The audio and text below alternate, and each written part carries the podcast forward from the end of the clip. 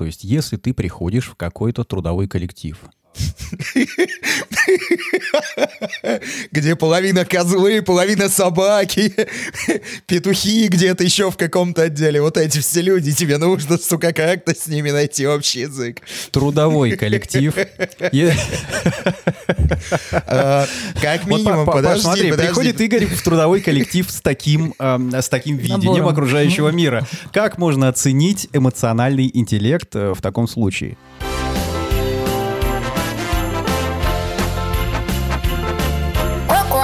Коко. Три, два, один, поехали! Это Кукуха сказала «Поехали» — аудиоподкаст про психиатрию. Слушай нас на всех платформах, где есть аудиоподкасты. Это «Кукуха» сказала «Поехали» подкаст о ментальном здоровье. С тобой врач-психиатр, психотерапевт Павел Сбродов, Лена Золотова, Игорь Нуйштарт и я, Александр Алпатов. Есть такое понятие «эмоциональный интеллект». На него могут обратить внимание, к примеру, при приеме на работу. Что это такое, какую роль играет и можно ли его прокачать, обсудим сегодня. Фишка в том, что эмоциональный интеллект, как таковой, как термин вообще, как феномен, он изучается, ну, последние годы и совсем-совсем недавно вышел на поверхность из академических дебрей. И одного единого понятия нет. И мало того, еще взгляды на интеллект, что это такое, его характеристики, особенности, они прям противоположные могут быть. Но если совсем коротко говорить, то эмоциональный интеллект — это умение распознавать свои эмоции, распознавать эмоции другого человека и управлять ими. То есть применять именно эмоциональную сферу в практическом плане. А почему именно интеллект? Да фиг знает. Ну, ну звучит, есть... звучит круто, эмоциональный интеллект. Есть просто понятие интеллекта классическое. Сейчас, если так говорить, в науке такой большой очень кризис понятия интеллекта как такового и, наверное, так сказать, осознание того, что предыдущее воззрение на интеллект, мягко говоря, парциальное и иногда даже неверны. То есть то, что раньше понималось под интеллектом, оказалось, ну, как бы очень узкой частью. Ну, к примеру, первоначально интеллектом э, называлась эрудированность. Ну, то есть интеллектуал — это тот, кто много всего знает. Да, и все. Вот в мужских клубах там с сигарой сидит, вот, и побывал везде, э, что-то там э, Эксперт посмотрел. по всем вопросам. Частично, наверное, да. Ну, у меня тоже вот этот образ человека в смокинге, который сидит в клубе с такими же человеками в смокинге, и, значит, они меряются у кого больше эрудиция. У кого длиннее смокинг. В эрудированном состоянии. Ну да, и до, до сих пор таких людей ведь много, и кто действительно считает себя интеллектуалами, мало того, умными людьми. А как выясняет практическая сторона существования человечества, этого недостаточно. Но мне встречалась информация, что в какой-то момент, э, ну, есть понятие коэффициент интеллекта, да, его пытались измерить. Э, и в какой-то момент оказалось, что высота этого коэффициента, она не коррелирует с успехами в работе людей, которых изучали, да, как, у которых этот интеллект э, проверяли, ну, коэффициент интеллекта. И с высоким коэффициентом интеллекта человек мог быть не особо успешным, а с не особо высоким добивался каких-то крутых результатов. Вот, я думаю, вот именно это замечание сподвигло дальше изучать этот вопрос и понимание. Ну, сам по себе те, термин интеллект, он и пытается отразить что-то такое, то есть глобальная умственная способности человека. А вот его содержание, оно с годами уже, с теми, ну, по сути дела, сотнями лет, оно очень сильно меняется, расширяется и переворачивается, да. То есть изначально это сколько человек, насколько он эрудирован, сколько он всего знает, прочитал чисто теоретические, абстрактные, оторванные от реальности знания. Причем большинство из которых пустые, совершенно не нужны. Но что интересно, читать человек умеет не с самого рождения, а некоторые вообще до конца своей жизни читать не умеют. И все-таки они как-то функционируют, они работу выполняют какую-то и тоже добиваются часто очень даже неплохих успехов. Значит, что-то есть что-то, кроме того самого интеллекта, начитанности, эрудированности, которая подразумевалась в классическом варианте. Угу. Вот. И к этому начали добавлять, кроме непосредственно, то есть, по сути дела, это память Изначально интеллект — это память, сколь- насколько она забита у человека. Начали понимать, что есть еще мышление, когниция, то есть способ э, решать какие-то задачи. Это уже к тому самому коэффициенту, да? Там Да, различные э, причинно-следственные связи находить, вот эта вся история. И первоначально это логическое мышление. Там, то есть Тай- Айзенга, а- а- одни из первых попыток, они были построены чисто на логике, э, ну, потому что у этого было практическое применение для военных. Вот. Вот для кого этот тест. Когда он перешел в научное мирное русло, ну, начали понимать, что, во-первых, логикой зачастую все не решишь. Во-вторых, в том же плане, что люди, успешные в жизни, не всегда у них хорошо развито логическое мышление, зачастую развита абстрактно-образная интуиция. Они не знают, почему, не могут объяснить причинно-следственные связи, но знают, какой вариант самый точный и принимают это решение моментом. И тогда к логическому начали добавлять абстрактно-образное, вот, в том числе способность ориентироваться в новой ситуации непосредственно и строить глобальные связи. То есть, когда человек не простраивает всю эту цепочку, а видит целиком и на основе своего чувственного опыта на основе интуиции принимает какое-то решение. Так он расширялся, расширялся, углублялся. То есть, ну вот, современные IQ тесты, Векслер, например, современного образца, которые до сих пор применяются. Они из того плана. Ну вот прошло там по 50 лет примерно с того момента, и новые открытия, новые практические данные начали говорить, что это это не то, это опять не все. Это все не объясняет. И опять же, люди с высоким IQ, который измеряется по вот этим классическим э, опросникам, исследованиям, не всегда оказываются успешными в решении практических задач. Ну, то есть на работе. Вообще по жизни. Ну, слушай, возможно, они в своем сознании настолько преисполнились, что теперь клали известное место в эрудированном состоянии на решение этих самых практических задач. И тут, короче, всплывает очень интересный факт. Постоянно же пытаются измерить интеллект животных. Ну, всем интересно. Как у кошечки, у собачки, там, у дельфинчика. Дельфинчики же очень умные, да, мы вообще от них по одной из версий произошли. И мало того, у них древняя цивилизация есть. Вот. А, вопрос самый ключевой. Чтобы понять, что такое интеллект, нужно найти методики, чтобы его измерить. Потому что, ну, э, вот есть сами по себе эти, э, скажем так, сообразительные создания, люди, животные, которые могут решать творческие задачи каким-то особым образом и преуспевать именно за счет э, своего ну, интеллекта, то есть когнитивных способностей. Не рефлексов, не привычек, не грубой силы, а именно умом решать какие-то задачи и приходить к успеху. И ключевой вопрос именно в интеллекте как таковом — это способ его измерить и э, вообще что мы измеряем. И вот сейчас кризис докатился до того, что все методы измерения и воззрения на интеллект, они не особо-то верно и не отражают. В частности, вот э, вопрос с животными. То есть как нам узнать, насколько умно животное относительно самого себя, ареала своего обитания и в сравнении с другими э, конкурентами на этом реале за ресурсы, это очень сложно. И при том, что как бы по тем методикам, которые разработали, именно то, что это млекопитающее, допустим, с человекоподобным мозгом, вообще никак не говорит. У осьминога мозга нет. У него ку- куски нервных ганглий, которые разбросаны везде, в том числе по щупальцам. Но, тем не менее, они решают очень сложные творческие задачи. Предсказывают исходы футбольных матчей, например. Ну, есть такие люди, берут неплохо как бы за это. Осьминоги делают это бесплатно, вероятнее всего.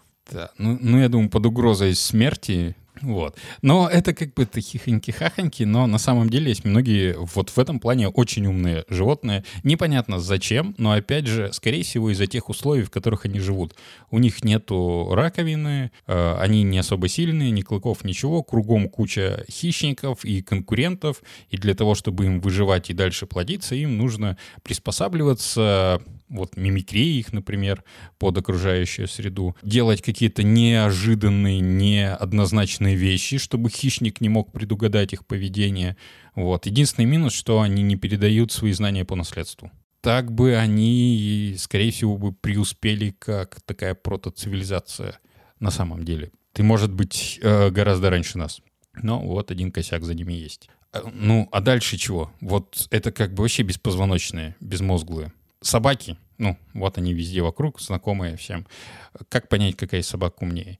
И вот это вот, ну, та информация, которая везде есть. Я не разбираюсь в породах собак, как бы я сейчас не то, может быть, скажу, но типа э, какой-то там терьер — самая умная порода. Почему? Потому что вот э, он там выучил название игрушек, ему сказали принеси, он принес ту. Ему он выучил там огромное количество команд, значит, знает там порядка 40-60 слов, и что они значат? Чисто абстрактные термины. Вот, значит, это самая умная собака. Это самая послушная собака, а не самая умная. Бордер колли, кстати, если интересно, порода называется. Топ-3 будет бордер колли, второе место лабрадор ретривер золотистый и на третьем почетном овчарка немецкая. То есть это не отражение интеллекта как такового, а отражение характера, поведения, взаимодействия с человеком и, ну, покорности. А есть такая собака, как афганская борзая, которая клала свою роскошную гриву на мнение человека и практически не выполняет команды. Но фишка в том, что в дикой природе бордер-колли вряд ли выживет, а афганская борзая выживает прекрасно. То есть относительно своего ареала поведения, своих целей и задач как вида, она более приспособлена к жизни и может решать достаточно сложные задачи, быстро бегать, ориентироваться и догонять там зайцев или овец. Вот, чего бордер колли не особо умеет. Потому что бордер колли для выживания, а, а среда ее выживания — это человеческая среда, приспособлена в этом плане лучше. Но для выживания в дикой природе, как собака-собака, она приспособлена хуже афганской борзой. Ну, не знаю, как э, с точки зрения собаки, с моей неискушенной точки зрения, на диване-то выживать гораздо приятнее, чем в погоне за зайцем в лесу где-нибудь. Но здесь не совсем на диване получается. Здесь получается, что афганская борзая, что бордер колли, они выживают э, в среде каких-то других э, животных, да, вот бордер колли в среде людей и, может быть, каких-то других э, животных, которые попадаются, там, условно, в городе, а афганская борзая э, выживает в среде редких людей каких-то, да, наверное, и животных, которые, может быть, по долгу службы, так скажем, э, с которыми приходится общаться, там, табун, овец, там, к примеру, и животные, которые живут в окрестных лесах, лугах и так далее. И, соответственно, у них как-то происходит это взаимодействие, и, наверное, вот к эмоциональному интеллекту как раз э, мы и э, подходим, да, как у животных, так и у людей. Ведь э, у людей-то он формировался тоже как какой-то эволюционный механизм, который позволял эффективно функционировать. То есть человек, он как животное ведь и не особо успешный и не особо приспособлен к выживанию в одиночку, имею в виду, да. То есть древний человек, когтей нет, шкуры нет, ну, силы, может быть, побольше, чем сейчас, и то там надо смотреть. И поэтому люди объединялись в стаю, да, в племя. А в племени надо как-то э, слаженно работать и как-то слаженно функционировать, чтобы не перебить друг друга и эффективно охотиться, эффективно распределять продукты, и эффективно э, заботиться о потомстве и так далее, и так далее, и так далее. Им надо улавливать, что хочет другой человек, понимать, как вести себя с другим человеком, понимать себя вести, как вести с э, большим количеством людей, какие-то там правила формируются и так далее. И немаловажную роль я так понимаю, что в этом играют как раз эмоции, эмоциональная сфера человека. А, когда за счет эмоций человек выражает то, как э, он себя чувствует, как он относится к тому, что происходит вокруг, ну и, соответственно, остальным надо бы реагировать адекватно этому. Да, и это вот, ну, коммуникативная функция, самая важная, которая лежит, потому что человек — существо социальное, он без других человеков не может. И вот эта огромная часть интеллекта общего, которую прям вывели отдельно. Потому что она очень сильно отличается. На самом деле значимость эмоциональной сферы, эмоционального интеллекта, она во многом выше, чем, например, логического мышления сам взгляд на интеллект. Вот именно если человек, ну, существо генетически предрасположено и приспособлено к определенным условиям и живет в них, это классно. Но если оно предрасположено к одним условиям, а попадает к другому, вот тут включается вопрос интеллекта. Сможет ли существо приспособиться, изменив себя или окружающую среду под свои цели? Вот тут включается внутреннее. Именно, по сути дела, практически творческое начало и взаимодействие и изменения. А, собаки достаточно хорошо к этому приспособлены, но никто с человеком не сравнится. Вот. И то, что у нас нету когтей, а, у нас нету когтей, потому что мы умные, мы мозгом берем. Вот. И отбор шел именно поэтому. Большой мозг, э, хорошо развитые ассоциативные связи, большая лобная доля, шибко умный, всех перехитрил и выжил. Вот. И понес гены дальше. Вот как мы разбивались. То есть на, наш Наш мозг, он перевешивает все когти, как бы, и зубы планеты, потому что, ну, планета наша, все. Дальше космос. И вот тот инструмент — это интеллект, с помощью которого мы э, вот всем этим занимаемся, порабощением Вселенной. И часть эмоциональная, хоть она выделена типа позже, она эволюционно более ранняя. То есть это, ну, если брать сам мозг, это лимбическая структура, это центр основания, по, по сути дела, если не брать ствол мозга, основание больших полушарий, вот, которое имеет взаимосвязь непосредственную вообще со всеми частями остальными мозга это вот самая сердцевина, самое ядро. Если брать зону, которая отвечает за осознанность логическое мышление, это неокортекс, лобная кора, она вообще у нас у, одних из последних на планете появилась и самая большая. Но у большинства там животных ее в принципе нету. Вот это именно наши все высшие психические функции, это логическое мышление, воля, разум, сознание. Вот что самое интересное, эта штука, ну, у здоровых людей, целиком и полностью она имеет прямую взаимосвязь с лимбической системой. То, что мы говорили про, про психопатов, у них этой связи нет. То есть у них логика отдельно, эмоции отдельно. И нет вот этого эмоционального интеллекта. Это умение, ну, и распознавать не только то, что эмоции есть какие-то, я понимаю, какие эмоции есть. Погоди, а, если эмоциональный интеллект, ну, звучало уже сегодня, а, является одним из э, моментов, за счет которых э, люди становятся более эффективны, а, а мы знаем, что психопаты, они одни из наиболее эффективных людей, то как это увязывается отсутствие эмоционального интеллекта и лютая эффективность? Они эффективны в мире психопатов. А мир существует по правилам психопатов. А, в мире построенном психопатами. Да. Они их же не только не распознают, но еще и не испытывают. А это значит саморефлексии минимум. Представляешь, сколько времени высвобождается? К психиатрам не ходят, скорее всего. Подкасты такие не слушают.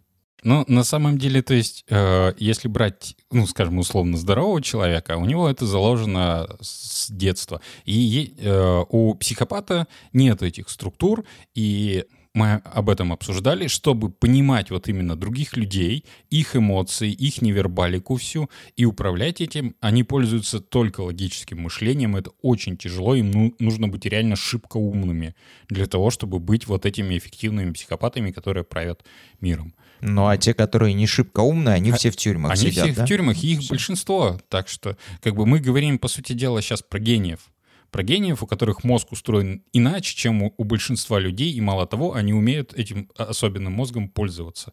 В основном на благо себе, не на благо человечеству. Но тем не менее, как бы, ну, это гении, это уникальные, редкие люди. Вот. Большинство людей, как бы, здоровых, они непримечательные, они обычные. Типа, зачем ему куда-то стремиться, чего-то добиваться, и так вроде хорошо, как бы. Поел, поспал, занялся сексом, с близкими людьми пообщался, что-то сделал для своего развлечения, все, жизнь кайф. Потому что лимбическая система подпитывает все это. Все, сделал что-нибудь, ты молодец. Вот. Можешь ничего не делать, все равно молодец. И нужно вот это среднее что-то для того, чтобы человечество выживало как вид. Ну, как кто-то должен чистить наше дерьмо. Как бы человек со, с особо развитой духовностью, э, какими-то суперзнаниями, эмпатией, управляющий своими эмоциями, вряд ли пойдет этим заниматься. Ну, человечеству нужно вот это вот. И как и нам нужен для выживания вот этот эмоциональный интеллект. Короче, два принципиальных разных до сих пор э, взгляда на это. То, что это врожденная штука, а если говорить вот о психопатах и их изменениях в головном мозге, да, эта штука врожденная. Но самое главное, можно ли это изменить в течение жизни? Или это типа вот такой родился и все? ну, там, раннее детство, что-то еще можно изменить, а потом все. Как и с э, интеллектуальным интеллектом и вот умственной отсталостью, отсутствием абстрактного мышления, там критерий до трех лет. После трех лет можно проводить оценку, и, собственно говоря, там уже ставится диагноз. Есть отставание в развитии или нет. То есть до трех лет там любое он может молчать, лежать, вот, а потом, если встал, пошел, заговорил, все, все нормально. Там если по делу. чек-лист есть, по большому счету. Да, да по сути mm-hmm. дела. Ну, и вот этот возрастной ценз три года. Вот. Ну, и там уже дальше оно Так, а что с эмоциональным? А вот с ним вообще ничего не понятно в этом плане. То есть, ну, как мы можем измерить эмоции? Как мы можем, ну, вот э, прям тестами какими-то определить это. Кстати, есть тесты, EQ называются, да? По аналогии с IQ. Да, EQ, ну, э, эмоциональный интеллект. Вот. Вот что-то проверяют, EQ. притом в крупных Да, компаниях и- на работу принимают Да, именно вот этот да, вот да, тестик. Тест Холла, например.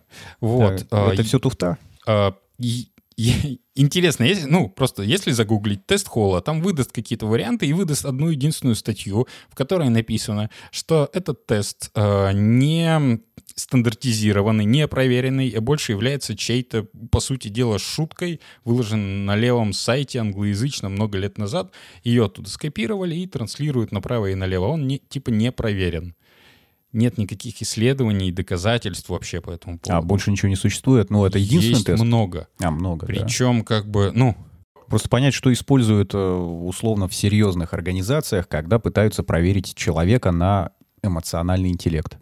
Это зависит от фантазии, поскольку Поскольку нет стандарта, даже, ну, если говорить про интеллект именно когнитивный, э, те исследования, которые были стандартными там 50 лет назад и до сих пор остаются, они неуместны сейчас. Они не отражают действительности. И, допустим, тот же человек, который клинически, например, он умственно отсталый, вот, он делает э, тест IQ на здорового человека, а здоровый, ну, какой-то с особенным мышлением, но он здоровый, точно у него нет умственной отсталости, делает его на умственную отсталость. Вот. То есть это штука, которая становится с каждым годом, потому что меняется информационное поле, окружающее нас, все более и более недостоверной. А с EQ, с эмоциональным интеллектом, все еще сложнее, потому что достаточной базы у нас просто нету. И нету инструментов. Да, есть тесты, но они дают настолько обобщенный и очень примерный результат, который может гораздо более точно дать психолог, психотерапевт, психиатр в беседе.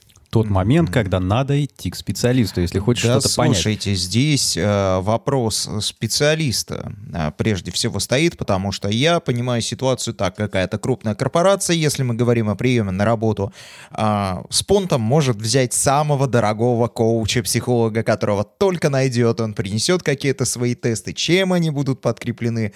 Третий вопрос. Вот, э, поэтому есть еще момент, что ввиду того, что у нас, по крайней мере, у нас сейчас здесь не хватает каких-то академических и научных данных, это может быть все сильно раздутой историей, э, просто для того, чтобы это кому-то принесло деньги.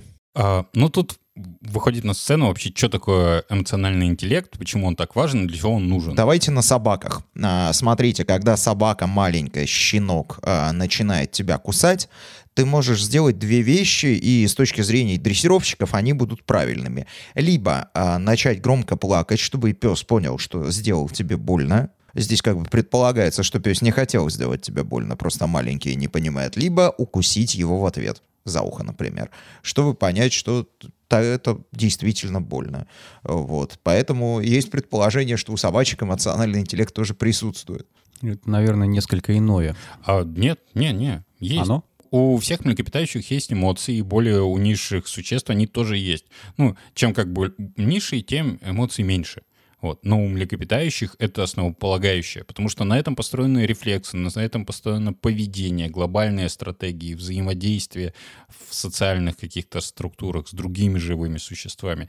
У всех есть. Я думаю, ну, по домашним животным, э, по кошкам, собакам это очень сильно заметно. У них есть настроение, у них есть эмоции, реагирование. Они реагируют на наши эмоции, хотя мы с ними другого вида совершенно. Вот. То есть это штука, которая объединяет все живые существа, по сути дела. Универсальный язык. До изобретения языка человека эмоции — это язык, на котором общаются живые существа. Но я подозреваю, что только что мы ответили на вопрос, какого хрена это так популярно, интересно и растиражировано прямо сейчас.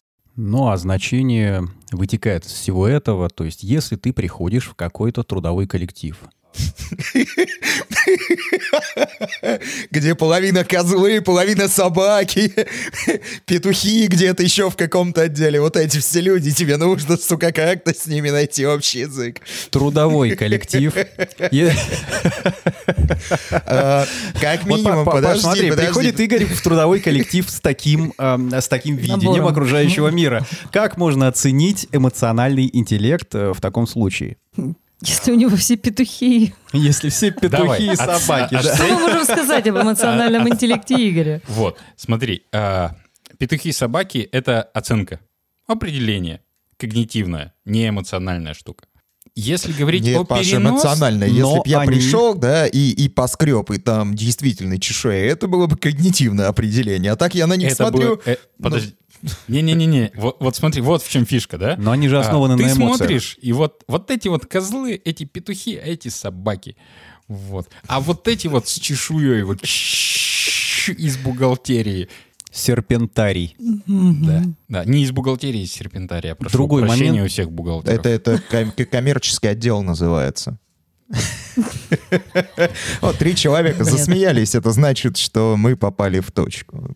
Так вот, ты приходишь и видишь, ты ни с кем не взаимодействовал. Это если ты первый раз появ- появился. Ты, ты появился в коллективе. Вот он, они все перед тобой, они что-то делают, как-то с собой общаются. Ты просто наблюдатель, но внутри системы. И если я в течение буквально нескольких мгновений определил, кто змеи, кто петухи, а кто собаки, то я невероятно прокачанный какой-то Так тип, вот. скорее всего. Каким образом это происходит? Есть два варианта. Либо ты супер-мега наблюдательный, вычислил каждого, как он говорит, что он говорит, как они действуют, соотнес это со своим прошлым опытом и всеми своими знаниями и дал каждому ярлык и оценку. Ну, это же неплохо. Это, Я- как- это когнитивный путь. Вот. Это, ну, нужно быть шибко умным. Путь психопата. Да, да, вот. Ну, Но он ну, еще, наверное, издалека посмотрит ш- до этого. чтобы, чтобы дать максимально объективную оценку и точно развесить ярлыки, нужно быть высокофункциональным психопатом. Ну, ну очень-очень интеллектуально умным, обладать внимательностью, логическим мышлением и быть эмоционально отстраненным. Потому что есть риск, что на основе ассоциативного мышления с твоим прошлым чувственным опытом ты увидишь кого-то похожего на предыдущего твоего знакомого, который обладал теми качествами, и припишешь их этому человеку, который лишь в паре фактов похож на него, а во всем остальном отличается. Но ты на него повесишь ярлык, и в будущем будешь взаимодействовать с ним, как с тем старым знакомым, хотя это другой человек, обладает другими качествами, и у тебя нифига с ним не получится. Нет, это самое интересное. Вот ты начнешь воспринимать э, этого э, как бы петуха, а копнув глубже, он, он окажется собакой или замечательным каким-то вообще человеком, и ты подумаешь, да что ж я так думал-то. Зачастую со мной лично такие очень часто происходили моменты. Поначалу я человека воспринимала очень э, необъективно, очень э, как бы с таким с отторжением и даже раздражением, но узнав его поближе, случались такие метаморфозы в сознании. В То этот есть- момент э, когнитивный диссонанс появляется. Я так понимаю, да? Да. А, ну, я- думал, даже не просто ну, когнитивный диссонанс на основе того, что то, что ты думаешь, и то, что происходит на самом деле, не соответствуют друг другу. И ты начинаешь искать, где причина в моих мыслях или в том, что происходит. То есть либо я дурак, либо лыжи не едут. И эмоциональный интеллект — это штука, которая на самом деле дает огромное количество информации. Почему? Эмоции есть у всех, ну вот, ну ладно, людей, на людях сконцентрируемся. Вот. Эмоции есть, и у них две функции. Одна коммуникативная, которую мы проговорили, это всем известно, да? Ну, это просто эмоции выр- вырываются наружу невербально в виде выражения лица, взгляда, позы, всякие эти физиогномические штуки, тембра голоса, там, сжатых кулаков или, например, открытой позы, типа доброго взгляда и так далее. Мы все это от природы, ну, с детства понимаем. Даже в довербальный период маленькие дети на это реагируют. Вот. А, и я забыл, о чем говорил опять. Ничего. Слушайте, ребята, вот, вот бы ни- никогда ни у кого так с сексом не случилось, знаете, там после долгой прелюдии забыл вообще нахер пришел. И я вспомнил. Вспомнил. Спасибо, Игорь, да. Вообще. И ни в чем себе Аналогия с сексом, она всегда помогает вспомнить, зачем ты сюда пришел. Так вот, коммуникативная. Первая — коммуникативная функция. А вторая, о которой как бы большинство не знает, и я там, скажем, не знал, да, пока не начал изучать это, функция э, выбора. Мы принимаем какое-либо решение не на основе логики, а на основе своих эмоций. И в этом внутренняя основополагающая функция эмоций для человека. Ну, к примеру, мы дорогу не переходим на красный свет светофора не потому, что мы логически знаем, что типа нельзя, а потому что боимся смерти. Страх один из самых главных мотиваторов. И если оно все хорошо внутри грамотно работает, мы не чувствуем этого страха, пока стоим на красный свет светофора. Он работает вот так на уровне рефлексов внутри. Потому что мы обучились, дуга замкнулась, все, эмоций не возникает. Но мотивирует страх. То же самое в большинстве абсолютно жизненных решений мы мотивируемся именно эмоциями, но большую часть из них мы просто не ощущаем. Те, которые вырываются наружу, они как раз служат в основном для коммуникации. А интеллект, он обозревает, ну, эмоциональный, умение понимать, распознавать, с чем связана эмоция, для чего она мне и как я могу ее выразить в виде действия, слова или решения. А, в данном случае ты смотришь на людей, и как-то так вот у тебя тревожное ощущение, что подозрительно они какие-то, и нет у тебя времени размера- разбираться, змеи они, петухи или собаки. Просто обойду стороной на всякий случай. Мгм. А, так вот, тревога может служить тебе ориентиром для именно коммуникации, взаимодействия с окружающим миром. Тревога, она в основном не на людей направлена, а на ситуации потенциально возможные негативные. И она же позволяет тебе принять решение, что эта ситуация потенциально опасная, какая-то толпа людей, что гораздо безопаснее не с незнакомыми тебе людьми непонятными, а со знакомыми, понятными в привычной ситуации, а еще лучше близкими, с кем ты можешь расслабиться и довериться. Быть уверен, что ты не пострадаешь от какой-нибудь внезапной атаки.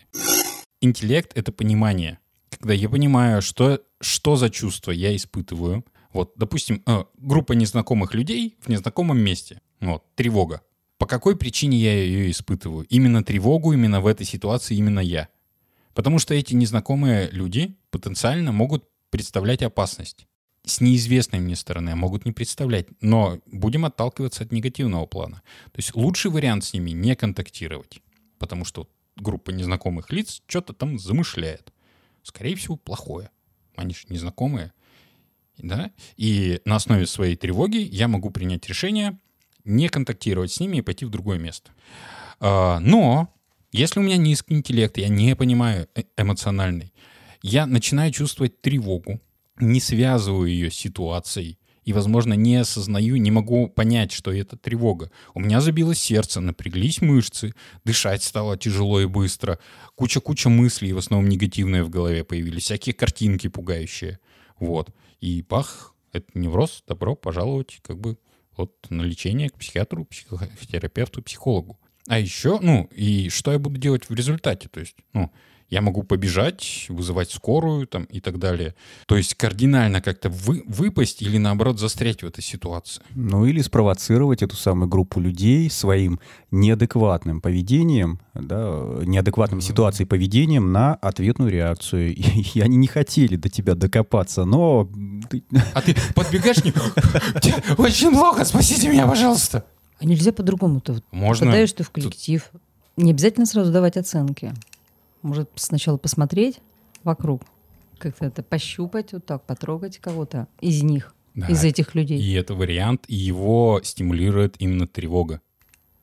И если у тебя все хорошо с образованием, ну, с воспитанием, с моделями поведения, оно будет работать вот как красный сигнал светофора. Ты не будешь чувствовать страха, но не будешь идти на него. Вот.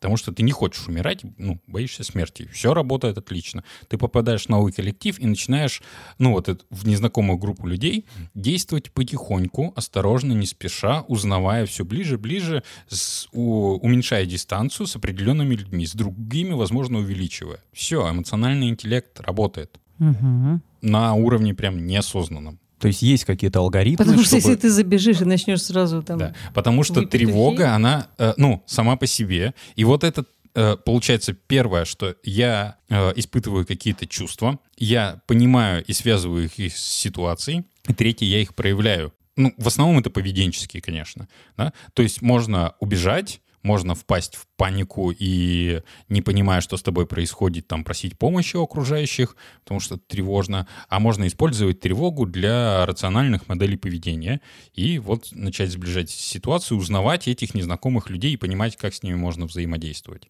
То есть, по сути, чтобы прокачать свой эм- эмоциональный интеллект, тебе нужно а, бывать в этих самых ситуациях и как-то анализировать. Да, я Вообще про- правильно нет. понимаю, нет? Э, анализировать, да. Ну, понимание через анализ в первую очередь. Вот. А чувственный опыт. Ну, первое, что я испытываю какие-то эмоции, э, какие конкретно желательно. Второе, связь э, эмоций с конкретной ситуацией, что мне хочет сказать эта эмоция и к какому решению подтолкнуть.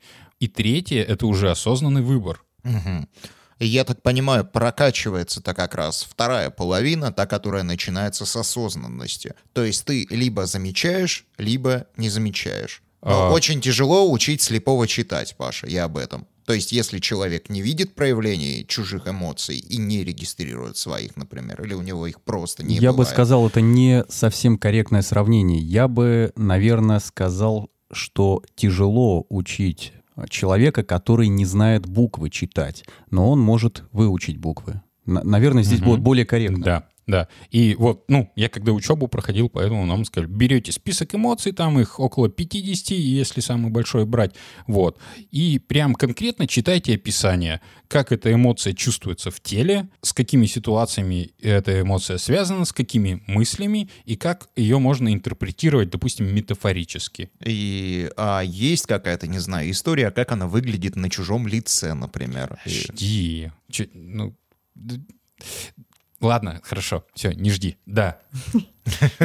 Ой, спасибо. И это вторая часть. Получай. Короче, первое — это свои собственные эмоции. Это втор- вторая часть — эмоции других людей. Ну, там, начиная вот с психопатического анализа мелких моторик и физиогномики, как одного, кстати, вот сейчас понял, что вообще, скорее всего, те, кто создали эту науку, были психопатами. Вот. Но им нужно было как-то просто а, описать И то, что- чего они не да. понимают. Мгм. Да. Составить четкую ка- каталогизацию. Вот. а, вот эти, ну, популистские всякие штуки, там закрытая поза и так далее, отдельные вырванные из контекста фразы, они не работают. Вот. Не фразы, факты. Нужно воспринимать именно в контексте. Опять же, потому что эмоция — это реакция на происходящее конкретно, здесь и сейчас. Есть эмпатия, то есть сопереживание, умение ощутить на себе ту эмоцию, которую переживает человек. Но для этого нужно понимать свои эмоции. Вот, то есть прокачать себя, внутренний свой интеллект, то есть начиная, что я чувствую какую-то эмоцию, она связана с этим, с этим, с этим, я могу ее отреагировать так. Типа, я чувствую злость, я могу полезть в драку, вот, а могу ее сейчас немножко сохранить, а потом, например, поорать в подушку или побить эту подушку, вот, или сходить куда-нибудь на спортзал и реализовать эту свою моторную в мышечных накопленную злость, а могу я поступить как невротик, накопить эту злость и развить себя, например, какой-нибудь остеохондроз или просто миофасциальный болевой синдром. Вот. И на основе своего собственного опыта ты интерпретируешь опыт другого человека. И здесь, э, вот кроме эмпатии, существуют именно когнитивные вещи, типа вот про- внешнего проявления, то есть невербального проявления внутреннего состояния человека. Мы не можем сдержать свои эмоции. Большинство можем именно внешнего проявления, но это требует такого уровня напряжения, что это напряжение будет заметно гораздо ярче вот этих невербальных проявлений эмоций когда человек пытается все это себе сдержать. Я думаю, вы встречали, видели таких людей. И это одно, опять, из эмоциональных проявлений, неконгруентность, когда ну, мимика, невербалика, вся поза, тембр голоса человека не совпадает с темой. То есть, ну, там, самое банальное, но это относительно моей, да, работы, когда человек ребё- ревет э, и говорит, у меня все хорошо. Или наоборот, там, не ревет, но говорит, у меня все плохо. То есть контекст не соответствует невербальным проявлениям, к примеру. Или там парамимика, когда... м, ну, это бывает обычно либо в тяжелых ситуациях, но в основном практически в психозах у шизофреников, при тяжелых стрессовых расстройствах, там, при утратах каких-то резких катастрофах, когда, допустим, ну, человек потерял всех своих близких и бегает, смеется. Но это уже как бы измененное состояние сознания. Так вот, есть куча книг, есть целая наука, физиогномика, которая изучает, но на самом деле тебе она не особо нужна. Ну, я так понимаю, не особо и наука. Это вроде наука. Я сейчас не обсуждаю ее, потому что у тебя есть эмоциональный интеллект. Потому что ты на основе своего собственного опыта, самого рождения, даже если осознанно не понимаешь, не можешь назвать, но на интуитивном уровне, если уж ты выжил в социуме и не сидишь сейчас в тюрьме или не правишь там нами сверху, значит, э, ты как бы нормальный, здоровый, обычный человек, и у тебя развит эмоциональный интеллект, потому что он необходим для социального взаимодействия. Даже если ты не осознаешь все это, не можешь назвать, но ты на интуитивном уровне знаешь, что чувствует другой человек по его выражению лица, позе, его поведению. Он может ничего не говорить, но ты уже догадался. То есть, опять же, коммуникативный способ. И самая последняя, третья часть, это умение управлять своими эмоциями и воздействовать на эмоции других. Да, тут вот воздействовать на эмоции других, да, опять это ку- кукловоды. Вот. Но на самом деле в гораздо простом варианте. Ну, допустим, что самое частое происходит? Человек плачет, он расстроен, допустим. Его нужно успокоить так То- этому. И Мгм. то- что говорят обычно в такой ситуации? Успокойся. Не плачь. Не переживай. Я прям Ни чу- то, ни другое, ни чувствую, третье как не все больше и работает, да? больше очередь из клиентов возникает. Да, потому что не, не- ну вот сами по Вот себе. что мы Вспо- здесь Вспомните, работаем. как- когда вам реально было тяжело, грустно, внутри больно, вот, хотелось прям плакать от бессилия, от отчаяния, либо там от горечи утраты, какой-нибудь такой вот ситуация. И вам говорят, ну, не плачь, успокойся. Возьми себя в руки. Помогало это? Хочется дать в морду. Да. В ответ «да», потому что я испытываю эти чувства, которые четко связаны с реальной ситуацией, а ты тут мне пытаешься отрицать реальную ситуацию и реальность моих переживаний, конечно, я буду защищать, и вполне закономерно это злость, потому что человек посягает на мою территорию, на мою реальность. Ну, давай Даже не какой-то... столько посягает, сколько он ее не понимает, пытается ее переменить одним своим простым «не переживай». Отрицанием. Мгм. Да, типа, этого нет. Ну, что ты плачешь? Не плачь. Ну, Чё потому ты что грустишь? Не грусти. не у человека горе, да? Вот, все же понятно. Что ты такой, какой есть? Перестань быть таким. Универсальный ответ. Смотри, если люди успокаивают других людей неправильно, значит запрос где-то должен быть на то, чтобы все научились правильно разговаривать хотя бы с плачущими людьми. Давай какой-нибудь супер утилитарный совет быстро. А, маленькая ремарочка перед этим. Все типа неправильно делают. А, потому что, ну, как минимум лет 200 а, нас учили, что логика — это хорошо, а, ну, абстрактно-образный интеллект, ну, еще так, так, так, вот. А еще лучше эрудиция. Вот это хорошо. Хорошо не испытывать эмоции. Хорошо не чувствовать. Хорошо быть спокойным и думать холодной головой. А тут, значит, вот эти вот ученые говорят, нет, вы все ошибались, а общество-то выучено так. И выучено действовать неправильно. Если человек плачет, нужно, ну, не успокаивать его, а дать ему поплакать. Ему плохо. Это все равно, что как бы вот кто-нибудь пошел в туалет, начал писать, а ты ему такой, не писай, ну-ка срочно прекрати. А это одно и то же вообще. В нашем деле главное не ссать. Ну, то есть, по сути, нужно понять а, то, что человек испытывает в тот момент, и, может быть, как-то а, разделить, посочувствовать. Как вариант. Посочувствовать, присоединиться. Ну, разделить А, эмоцию, да. Можно назвать ее просто. Ну, человек плачет, тебе грустно? Вот. И дальше потащить, помочь ему за счет своего опыта, за счет своего эмоционального интеллекта построить взаимосвязи. Да? И из-за чего он конкретно плачет, что за чувство скрывается за его слезами. Вот. И что он может с этим сделать. Если ему поможет выплакаться, дать ему поддержку. Са- самое рациональное. И, естественно, и в близких отношениях мы это чаще всего, ну, в нормальных делаем. И если сами находимся в таком состоянии, чувствуем, что вот это да, поддержка и принятие. Мгм. И человек после этого будет, э, возможно, к тебе стремиться, потому что чувствует эту поддержку и принятие, равно как и в обратную сторону. То есть, если ты людей веселишь, заставляешь их испытывать положительные эмоции, они к тебе впоследствии стремятся, потому что там хорошо. Вот самые не очень манипулятивные, но действенные И способы. это и есть управление своими эмоциями. Никакого влияния на толпу. Вот оно все вот так просто, и мы с этим всем знакомы. Просто сейчас это выделено в отдельный кластер эмоциональный интеллект. Это наша обычная ежедневная бытовуха и взаимодействие с другими людьми и внутренние переживания. Ну, а, смотри, тут же вопрос э, с эмоциями, он очень простой. Э, там есть несколько, насколько я помню, вот этих вот способов передачи, эмоциональное заражение и далее. Вот, оно же работает и не, не, не шибко манипулятивное. Оно работает. Это вся, эта вся система работает, и очень классно, что это развивается, потому что это пере- ну, местами переворачивает наш взгляд э, на самих себя, на свою жизнь. То, что мы не логически принимаем решения, а на основе эмоций. Ну, я, насколько помню, лет 20, может, даже 30 назад уже были такие исследования, то, что мы совершаем выбор до того, как успеем об этом подумать. Мы думаем э, постериори. То есть мы приняли выбор, а потом в голове, вот в этом... сами себе его оправдали. да, Да, да. А решение принято. А что работает быстрее мыслей? Эмоций. Вот что нас на самом деле мотивирует. Причем не доходя до нашей этой супер-мега осознанной коры, а там в глубине. Вот. И это можно развивать. То есть начиная с банального, что почитать, какие эмоции бывают, что они себе представляют, потому что, ну, в условиях нашей культуры э, нас не учат этому.